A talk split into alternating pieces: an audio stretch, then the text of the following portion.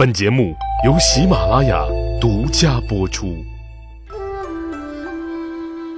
老北京的街巷胡同，可谓是藏龙卧虎之地，许多历史名人都曾居住在胡同里，留下了他们的作品、事迹、精神和思想，供后人怀念那段波澜壮阔的岁月，敬仰作为先驱者的他们所留下的光辉足迹。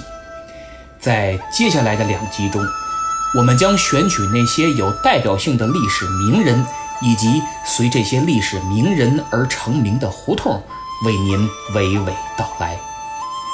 提起北京的胡同，我想八大胡同应该最为人所知。每次当我路过八大胡同之时，心中总平添了几分感慨。胡同里质朴的悠然和略显破败的宁静。让我无论如何也联想不到百年以前的大争之事，以及颇为让后人津津乐道的良宵之时，宛如电影《知音》中小凤仙和蔡锷将军的凄美浪漫。据有关史料记载，小凤仙原是浙江的旗人家庭，其父姓朱，母亲是偏房。因不愿受大老婆的歧视，母亲便带着他离开了朱家，单独生活。随后，母亲病逝，一位姓张的奶妈收留抚养了他，所以他就改姓了张。一九一一年的十月十日，武昌起义爆发，那时张奶妈带着小凤仙正在浙江巡抚的家中做帮佣。十一月，杭州革命党人响应武昌起义，在杭州起事，炮轰巡抚衙门。张奶妈就带着他仓促地逃往了上海。因衣不蔽体，食不果腹，张奶妈就将他暂时押给了一个姓胡的艺人学戏，到南京卖唱为生，取艺名小凤仙。一九一三年的夏天。革命党人在南京发动反对袁世凯的二次革命，北洋军阀冯国璋、张勋等部攻打南京，战火持续。小凤仙又跟着胡老板逃回了上海。这年，小凤仙十三岁了，已然出落成一位亭亭玉立的少女。不久，她又跟着胡老板辗转到当时的北京城。在著名的八大胡同之一陕西巷的云集班卖唱接客。由于他才貌色艺俱佳，名震京师，成为民国初年北京城红极一时的名妓。就在此期间，前任云南都督蔡锷将军被袁世凯羁留于北京。所谓羁留，就是软禁呐，可以随意走动，但不许离京。而且一举一动都被监视。为了麻痹袁世凯的耳目，蔡锷将军就常到八大胡同的妓院走动，实为韬光养晦。蔡锷在陕西巷云集班结识了小凤仙，然后便是英雄爱美人，美女配英雄的故事。二人十分恩爱，成为了知音呐。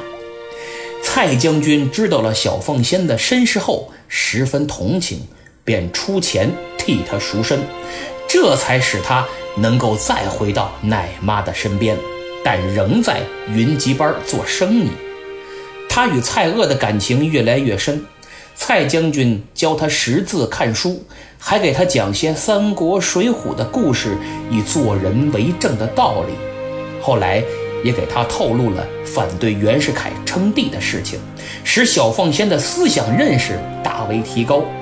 最终，在一九一五年十一月中旬，袁世凯称帝前夕，小凤仙协助蔡锷成功逃出了北京。据说，当时小凤仙选择了云集班中有人摆酒做生日的那天，他安排蔡锷在房中饮酒。把纱窗去掉，拉开窗帘使监视蔡锷的人可以洞察屋内的全景。等开往天津的火车将要启程之时，蔡将军假装去洗手间，趁人多杂乱之际，从后门离开了云集班，直奔火车站。挂在衣架上的大衣和皮帽都没拿，用以迷惑监视的人。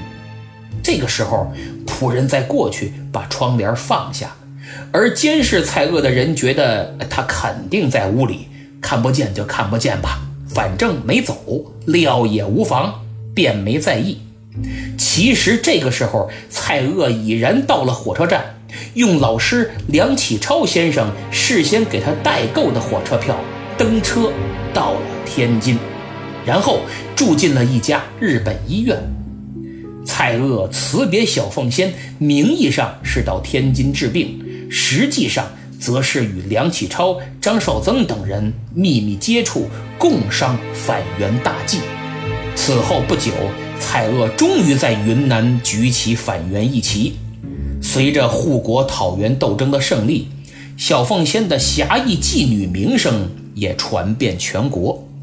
不幸的是，蔡锷将军在讨袁护国斗争胜利的数月之后，于1916年11月8日在日本因病逝世，年仅34岁。消息传到北京，小凤仙悲痛欲绝啊！当时中央公园，也就是今天的中山公园，举行了公祭蔡锷的仪式。小凤仙送来了两副挽联，其中一副写道：“不幸周郎竟命短，早知李靖是英雄。”上联将蔡锷比作英年早逝的三国豪杰周瑜，可惜天不假年，令后人扼腕叹息。下联则将蔡锷比作唐朝著名的军事家李靖。功在千秋，而且李靖的妻子就是歌妓出身的红佛女，等于小凤仙也说自己慧眼识珠。另一副挽联是小凤仙特地请当时的名士易宗魁代为撰写的，在中国近代非常出名。联中写道：“九万里南天鹏翼。”直上扶摇，怜他忧患余生，萍水相逢成一梦。十八载北地胭脂，自卑沦落，赢得英雄知己，桃花颜色一千秋。当时小凤仙身着蓝布大褂，前往中央公园公祭蔡锷。当他随民众步入灵堂，向蔡锷一向鞠躬之时，被北京大学的学生发现了。小凤仙快步走出中央公园，学生们紧随其后追踪寻访，但还是没能找到。从此，小凤仙在八大胡同消失了，她隐姓埋名，无影无踪。她的去向众说纷纭。一直是个谜。有一种说法是，小凤仙自蔡锷将军去世以后，离开了八大胡同，更名换姓，远嫁东北。她先嫁给东北军的一位师长，从北京移居沈阳，后又嫁给一位姓陈的厨师，家在沈阳市皇姑区，四周邻居都叫她陈娘，但对她不平凡的身世。却一无所知，只是从她的样貌里依稀可见年轻时也是沉鱼落雁般的容姿啊。他从不提及自己的实际年龄，长相又很年轻，所以大家也不好猜。她呢，没有工作，靠丈夫的收入养家度日，生活很是拮据。家里唯一像样的摆设就是天天上弦的小闹钟。她也没什么讲究的穿戴，虽是平平常常的衣服，但洗得很干净，本人又很有气质，所以穿起来就显得与众不同。他唯一的爱好就是喝酒，几乎每顿饭都要饮两盅白酒，反复地咂摸着其中的滋味。他最大的乐趣就是去听戏，听得有滋有味，如痴如醉呀。这可能与他早年的生活有关，而以上这些生活习惯一直维持到他的晚年。无论小凤仙远嫁东北是否属实，也无论她改随夫姓是陈娘还是李娘，八大胡同中的风尘岁月已经和蔡锷将军一样归入尘土，繁华梦碎。其实小凤仙根本不会在乎后人如何猜测她，因为早在几十年前。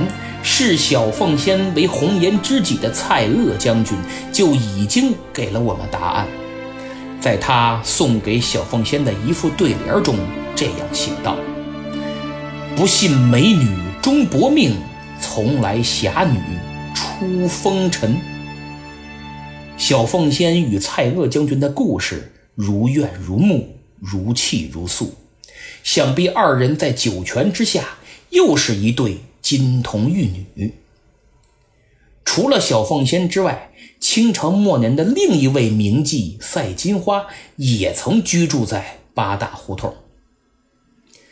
一八八七年光绪年间，前朝啊，就是同治年间的状元红军回苏州守孝，碰见了在苏州河上的花船当妓女的傅彩云，也就是后来的赛金花。他是一见倾心，遂纳为妾，作为了三姨太。红军当时四十八岁，傅彩云年仅十五岁。不久，洪大人接到圣旨，成为了驻俄、德、奥、荷四国的公使。但原配夫人不敢随丈夫出国呀，因为害怕。哎呦，这洋人太可怕了，听说他们都吃人。那谁？傅彩云，呃，你去吧。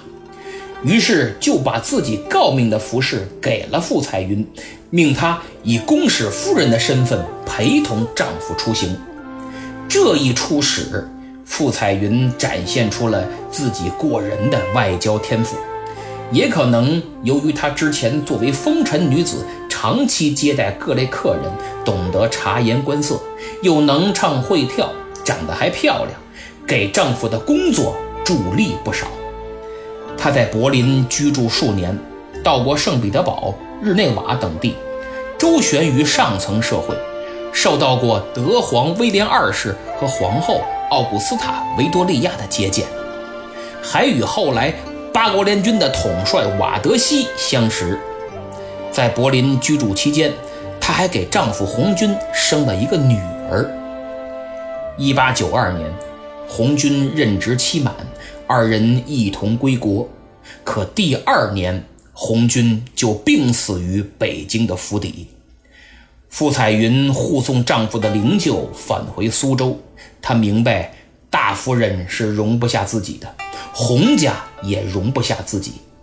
为了生存，她在途中就留在了上海，改名曹梦兰，重操旧业。由于他名声太响了，是状元夫人又是公使夫人，不多久就名扬上海滩。后来被人串通排挤，他只能离开上海，去到天津，改名赛金花。他在天津买了姑娘，租了房子，组建金花班，挂牌营业。一八九九年，光绪二十五年，他回到了北京。住在西单石头胡同，先后在高碑胡同和陕西线挂牌营业。当时他与京城名儒巨商卢玉坊结拜，排行老二，因而人称赛二爷。一九零零年庚子国难，八国联军攻陷北京，由于赛金花有旅德经历，能说流利的德语，又与八国联军统帅瓦德西相识。于是，极力劝阻瓦德西不要滥杀无辜，保护了北京市民，起到很大作用。京城百姓颇为感激，称之为义和人臣赛二爷。一九零三年，他的金花班有一位姑娘受不了卖淫，自杀了。赛金花因此获罪入狱，被借返苏州。出狱后。他家财已然散尽，金花班早就没了，只得再次回到上海做起了妓女。此后，赛金花有过两次短暂的婚姻，第一次只有一年，丈夫就去世了；第二次是结婚三年，丈夫就没了。赛金花的一生既跌宕起伏，又非常悲惨。他最后的时光是在北京天桥居仁里的一所房子中度过的。晚年，他穷困潦倒，接受过很多人的接济。一九三六年病逝于北京，终年六十六岁，也有说七十二岁的。在好心人的帮助下。他被埋葬在北京的陶然亭，据说墓碑是著名书画家齐白石所题，有机会大家可以去看看。好，介绍完了风流韵事，下期节目我将讲述胡同中文人墨客和社会名士的故事，欢迎各位继续收听，咱们下期再见。